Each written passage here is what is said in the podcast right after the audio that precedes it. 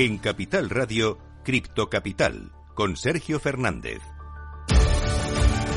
Muy buenas tardes, bienvenidos, bienvenidas un día más a su casa, la casa de los amantes de las criptomonedas. Arrancamos una semana con caídas dentro del mercado cripto, con Bitcoin intentando resistir esta barrera de los 17.000 dólares y con caídas prácticamente en todo el top 10, como decía antes, en una semana muy importante porque tenemos datos en Estados Unidos. De hecho, mañana tenemos los datos de inflación, el miércoles tendremos los tipos de interés y el jueves peticiones de subsidio por desempleo. Muy importantes esos datos en Estados Unidos y sobre todo vamos a ver cómo afectan en este caso al mercado cripto. Tenemos noticias muy interesantes, muy importantes hoy, como por ejemplo USD, USDD, el stablecoin de Tron, que ha caído hasta el 0,96 y ha perdido la paridad con el dólar. Siguen buscando, siguen intentando encontrar a Dogecoin, el de Terra, que parece ser que se trasladó a Serbia, según aseguran las autoridades de Corea del Sur. Enseguida te cuento todo esto y mucho más y por supuesto tendremos como todos los días nuestra entrevista del día en la que hoy vamos a hablar sobre el peso de la blockchain en el sector inmobiliario. Vamos a hablarte de todo esto, así que escucha todo lo que viene, escucha lo que viene un día más aquí en Crypto Capital. Minuto y resultado, top 10. Antes de nada, vamos a empezar echando un vistazo al mercado cripto. Lo hacemos comenzando, como siempre, por Bitcoin, que se deja un 0,88% en las últimas 24 horas y ahora mismo está en 16.998 dólares. Ha perdido los 17.000 justo en estos momentos. En segundo lugar, Ethereum está cayendo un 1,72%, está en 1.249 dólares. En tercer lugar, empezamos con la stablecoin más importante, con Tether, que está en positivo, subiendo un 0,01% y justo clavado en el dólar. En cuarto lugar, Binance cayendo 4,37% abajo, está en 276,75 dólares. Quinto lugar para USD Coin, cayendo un 0,01% hasta los 99 centavos. En sexto lugar, la stablecoin de Binance BUSD, Binance USD se deja un 0,03% y también está clavada en el dólar. En séptimo lugar tenemos a Ripple cayendo un 3,16% en las últimas 24 horas hasta los 37 centavos. Dogecoin en octavo lugar, la que más cae dentro del top 10, se deja un 8,26% hasta los 8 centavos. Cardano también cayendo, para no llevarnos la contraria, se deja un 2,42% hasta los 30 centavos y cerrando el top 10 tenemos un día más a Polygon Matic, se deja un 2,57% y se encuentra en 0,88 centavos. Así está el mercado cripto en estos momentos, prácticamente todo cayendo. Vamos a explicarte por qué, vamos a explicarte las noticias más importantes de las últimas horas en nuestras criptonoticias. Criptonoticias. Empezamos a repasar toda la actualidad del mundo cripto y lo hacemos hablándote de USDD, la stablecoin de Tron, de Tron, que como te decía antes, ha caído hasta los 96 centavos y Justin Sun, su CEO, se apresura para recuperar la paridad. La stablecoin algorítmica nativa de Tron, USDD, perdió este lunes su esperada paridad con el dólar estadounidense, en teoría vinculada uno con uno con la, diversa, con la divisa norteamericana. USDD llegó a caer hasta los 96 centavos, su nivel más bajo desde junio, según muestran los datos de CoinGecko. El incidente llamó la atención del fundador de Tron y también de defensor de USDD, Justin Sun, quien se apresuró a movilizar fondos para tratar de recuperar la paridad del activo. De hecho, dijo que estaba desplegando más capital y de alguna forma intentó tranquilizar a la gente en sus redes sociales. Además, escribió unos datos que muestran operaciones de intercambio de más de 203.000 USDC y también 570.000 USDT y cambiarlos de alguna forma por SDD, o sea que está inyectando capital. además, en el mismo tuit de hoy, Sam también compartió una publicación anterior en la que asegura que USDD está sobre garantizada una proporción del 200%. Veremos si esto es cierto y sobre todo veremos si termina recuperando o no la paridad. El que no termina de recuperarse y sigue en busca y captura es Dokwon, el CEO de Terra, que se trasladó a Serbia, según aseguran autoridades de Corea del Sur. Como te digo, el fundador y CEO de Terraform Labs, es decir, Dokwon, quien es buscado por la Policía Internacional debido al colapso de Terra, se habría mudado a Serbia según las informaciones recientes. Mientras los esfuerzos por su captura continúan, las autoridades de Corea del Sur están seguras de haber descubierto el nuevo paradero de Do Kwon. Después de haber abandonado Singapur en septiembre y haber volado hacia Dubái, Kwon parece ser que ahora se habría trasladado a Serbia. Además, las autoridades coreanas siguieron un aviso sobre el paradero del vocero de Terra y han confirmado su ubicación en el país balcánico. De hecho, dijeron que recientemente obtuvieron inteligencia de que el CEO Kwon estaba en Serbia y se descubrió que era cierto. De momento sigue así, de momento nadie es capaz de detenerle. Vamos a hablarte en este caso de una empresa que tampoco se detiene, que no para de crecer, no para de subir. Te voy a hablar de Onice, que ha creado un nuevo consejo de asesores de ING, Santander y Telefónica, entre otros. Onice da un paso más en su escalada para traer el mercado tradicional hacia el incipiente mercado cripto ofreciéndose como el custodio, custodiante o banco de las criptomonedas. Para lograr este objetivo ha fichado a varias personalidades del mundo de las finanzas tradicionales para que les asesore en esta aventura. Onis Digital Assets, la empresa española de custodia de criptoactivos, ha anunciado hoy la creación de un nuevo consejo asesor donde ha fichado a líderes empresariales de reconocido prestigio. El nuevo advisory board de la compañía va a estar compuesto por cinco profesionales con cargos de relevancia en algunas de las compañías más prestigiosas de España, como por ejemplo se va a incorporar Idoya, Artega Baitía González, que es la directora de regulación corporativa de Telefónica. También Cayetana Pablos Jonah, la Chief Transformation Officer de ING en España y Portugal. Gabriela Vara, también, Orille, es la Global Digital WMI la directora de Banco Santander, José Manuel Pérez Huertas, Chief Financial Officer de Beca Finance y por último también se va a incorporar Antonio del Campo de los Santos, el presidente del Instituto de Oficiales de cumplimiento. Cinco fichajazos en este caso para Onice que como te digo no para de subir, no para de crecer y vamos a, vamos a terminar hablando en este caso de NFTs y en este caso los NFTs de música que están en auge y además Polygon es el favorito para sus desarrollos. A medida que la industria del entretenimiento se apresura para subirse al carro de la Web3, los NFTs de música se están convirtiendo en la última sensación del criptoespacio. De hecho, los NFTs musicales están causando furor, como por ejemplo con algunos ejemplos como el de Warner Music, Winamp, Steve Aoki y Justin Bieber también, que ya forman parte de la tendencia e hicieron muchos anuncios relacionados esta semana. Y justo esta misma semana dos empresas de la esfera del entretenimiento dieron a conocer iniciativas separadas para adoptar los tokens no fungibles musicales. En el centro de los avances se encuentra Polygon, la cadena lateral de Ethereum, ya que ambas se asociaron con ese proyecto para los desarrollos. Entre tanto, algunas métricas sugieren que los NFT de música no se están viendo afectados por el actual cripto invierno, sino más bien todo lo contrario, parecen estar subiendo en adopción, mientras que los precios de los activos digitales siguen cayendo en picado. Lo que no cae en picado ni mucho menos en nuestro programa que ahora llega al momento cumbre, al momento más importante. Vamos un día más con la entrevista del día. Cripto Capital, el primer programa de criptomonedas de la radio española.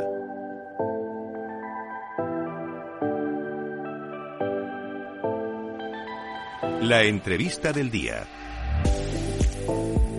Pues cuando ya pasan las 4 menos 20 de la tarde estamos aquí para eh, dar paso al momento más importante del programa, el momento en el que traemos a los mejores invitados y hoy contamos con Ana Puigdebal, es la directora general de la Asociación Nacional de Agentes Inmobiliarios, además también es tesorera de FIAP y España y coautora del libro Revolución PropTech con la que vamos a hablar sobre el peso de la industria blockchain, de la tecnología blockchain en el sector inmobiliario. ¿Qué tal Ana? Muy buenas tardes.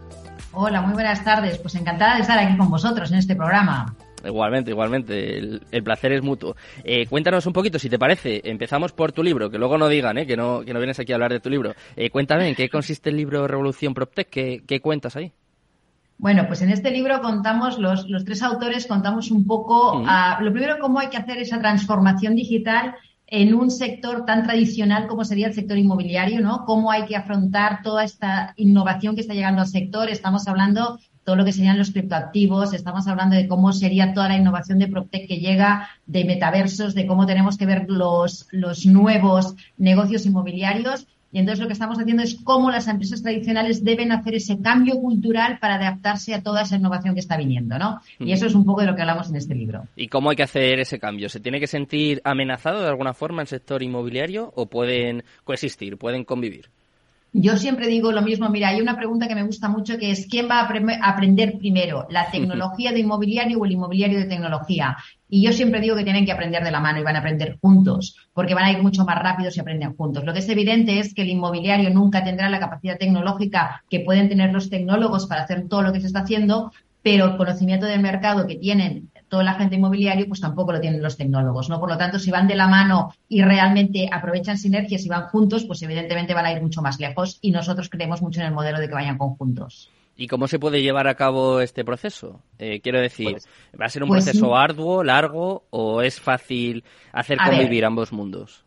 Es un proceso que no es fácil, evidentemente no es un proceso fácil, ¿eh? ¿para qué vamos a, equivocarnos? Él piensa una cosa, el inmobiliario tradicional lo primero que tiene que hacer es hacer un cambio cultural en su empresa, un cambio cultural muy importante, un cambio en el que lo primero que tiene que analizar es todo lo que está haciendo actualmente, es decir, todo su proceso y decir, a ver, todo este proceso que yo estoy haciendo, ¿qué es? ¿Cómo que tengo que integrar esa innovación para poder a darles mejor servicio a mi cliente. Y te voy a poner un ejemplo. Tú imagínate que eres una persona que estás hablando siempre con y estás acostumbrada a gestionar patrimonio, un patrimonio inmobiliario.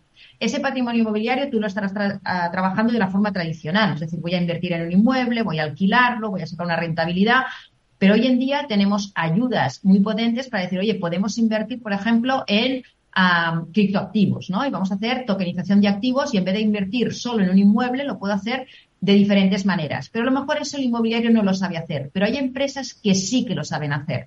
Y por lo tanto, el inmobiliario lo que puede hacer es un acuerdo con estas empresas de manera que le pueda ofrecer su cliente tanto la inversión tradicional como esa inversión un poco más moderna, ¿no? Entonces, todo eso se tiene que hacer con acuerdos, ¿vale? Entre lo que sería el sector tradicional, que conoce muy bien al cliente tradicional y al inversor al que quiere realmente invertir en inmobiliario o comprar una casa, para conocer toda esta innovación que está llegando y poderle ofrecer a su cliente toda esa innovación, tanto la del mundo tradicional como la nueva.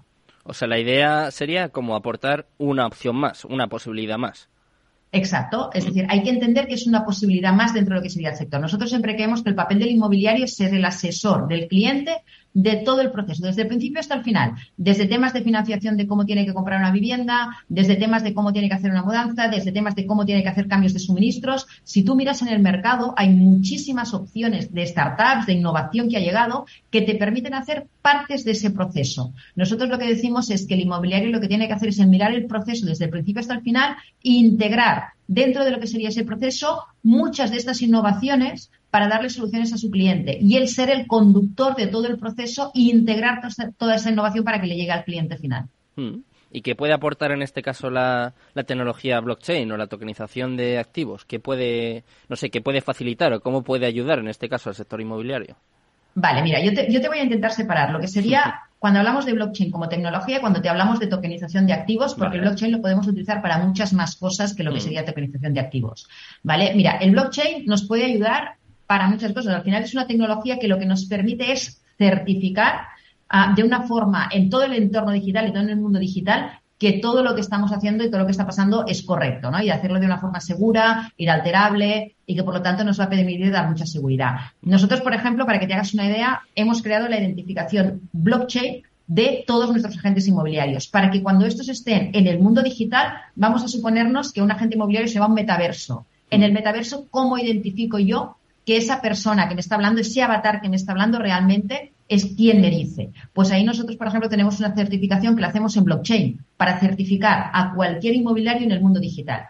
Yo creo que el blockchain nos sirve para todos estos temas. También nos puede servir el blockchain en un futuro para hacer muchos contratos y, automatizar todo lo que sería el proceso de compraventa. Mm. Sabemos que todavía tenemos notarios y registradores que no podemos hacerlo vía blockchain, pero sí que hay partes de lo que sería como firmas digitales y como serían algunas partes del proceso que hoy en día ya podemos utilizar tecnología de blockchain para que nos ayude. Es decir, separaría cosas de tecnología blockchain que lo que hacen es darnos seguridad en el proceso para hacerlos de forma digital a lo que sería otro tema que es evidentemente hacer una tokenización de un activo real.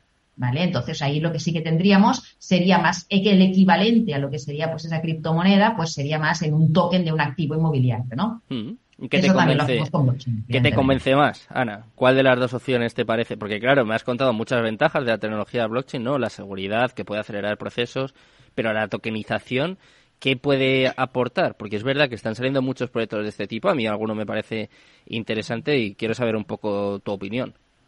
Mira, a mí, mm, a mí la tecnología blockchain me parece muy, muy interesante para mejorar toda la digitalización de lo que sería el proceso inmobiliario. Para mí eso es lo más importante de la tecnología blockchain. El hecho de que queramos utilizar tokenización de activos o no, eso es una opción más del mercado.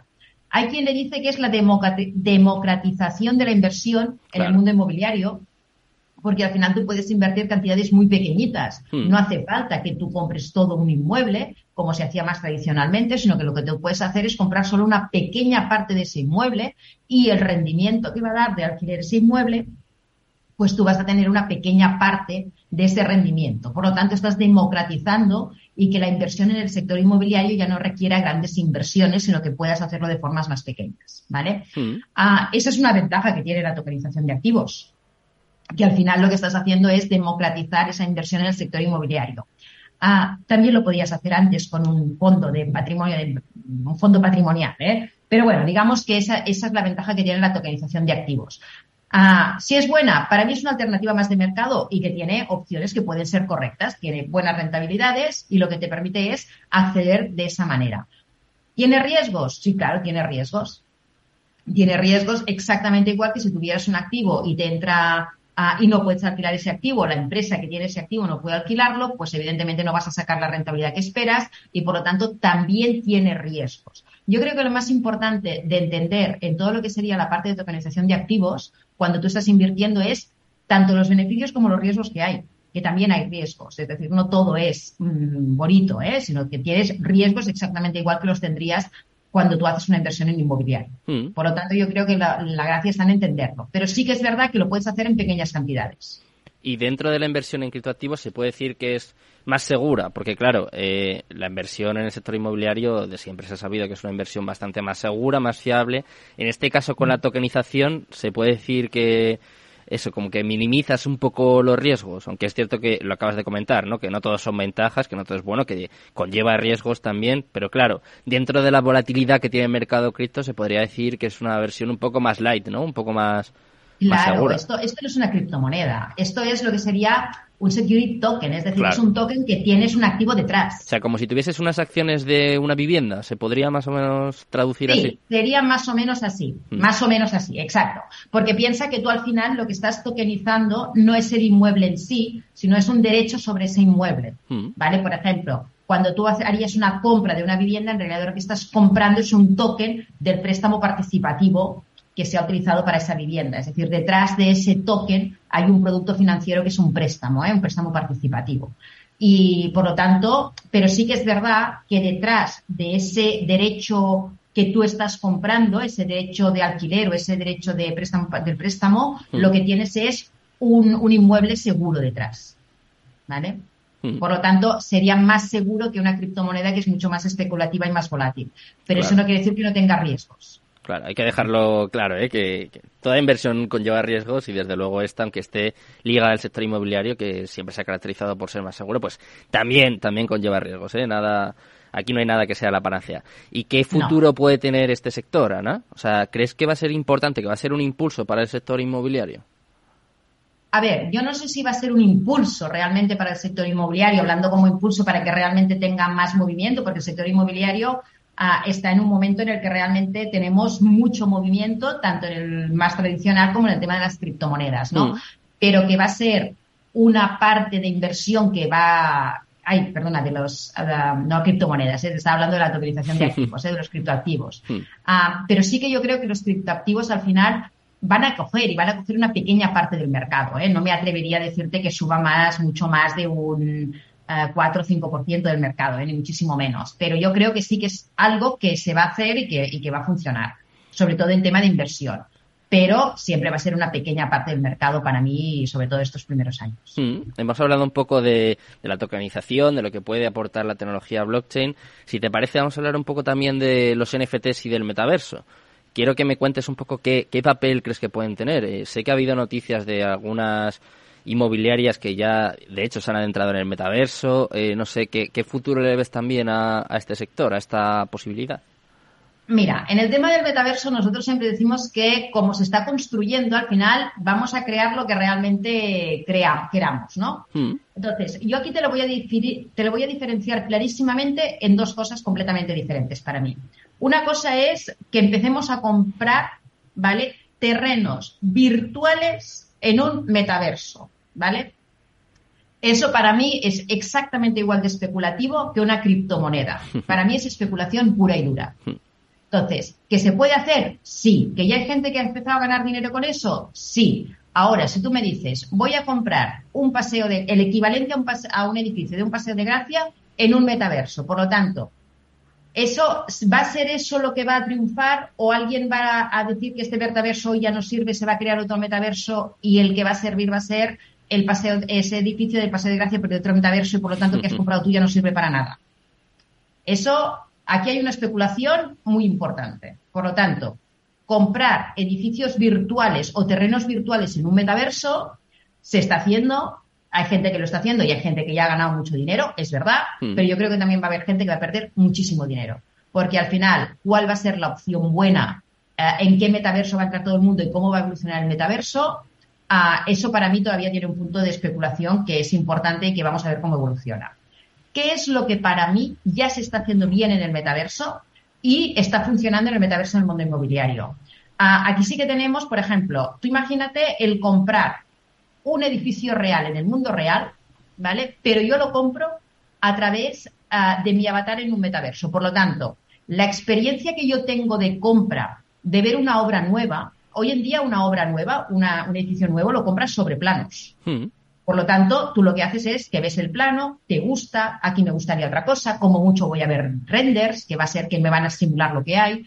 La experiencia de realmente poderlo vivir en realidad virtual dentro de un metaverso, que eso son lo que llaman los gemelos digitales, ¿vale? Eso para mí sí que tiene muchísimo sentido y se va a desarrollar muchísimo, porque la sensación y la experiencia de compra no va a tener nada que ver en el metaverso que en papel, sobre todo la obra que todavía no está construida. Porque lo mm. que vas a tener va a ser tener la misma sensación que tendrías en tu piso nuevo antes de estar en tu piso nuevo y antes de que esté construido.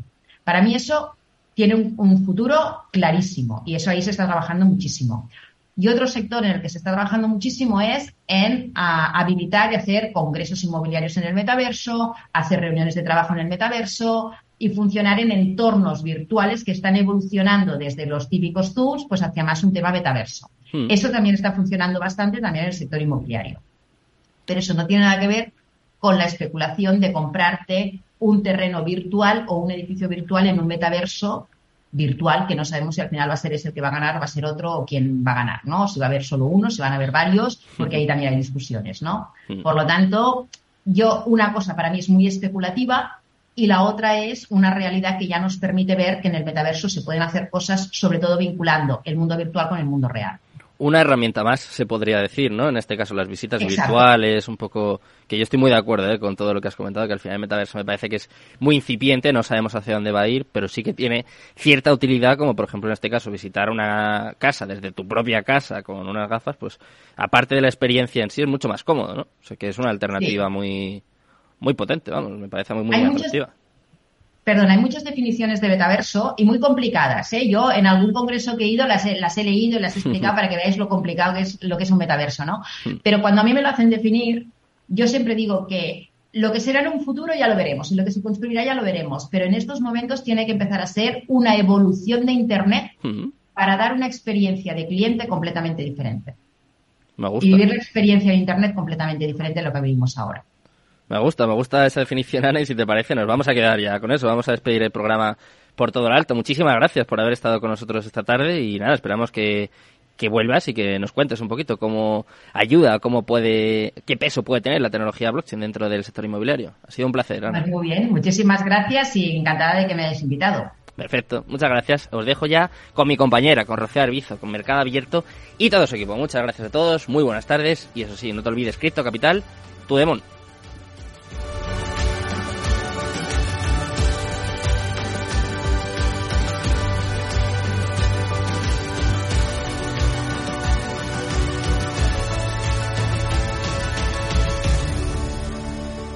Cripto Capital, el primer programa de criptomonedas de la radio española.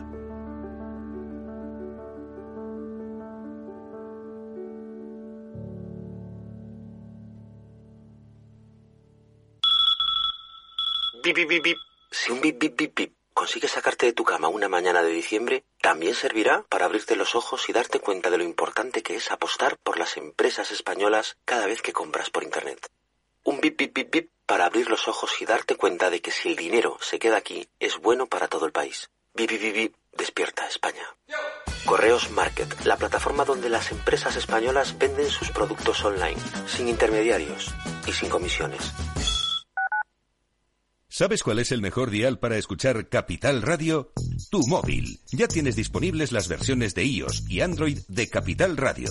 Y si quieres escucharlas en tu coche, lo tienes muy fácil. Empareja el Bluetooth de tu coche con tu móvil o tableta, entra en la app de Capital Radio y ya lo tienes. Escucha Capital Radio en digital. Y si te preguntan qué escuchas, no lo dudes. Capital Radio.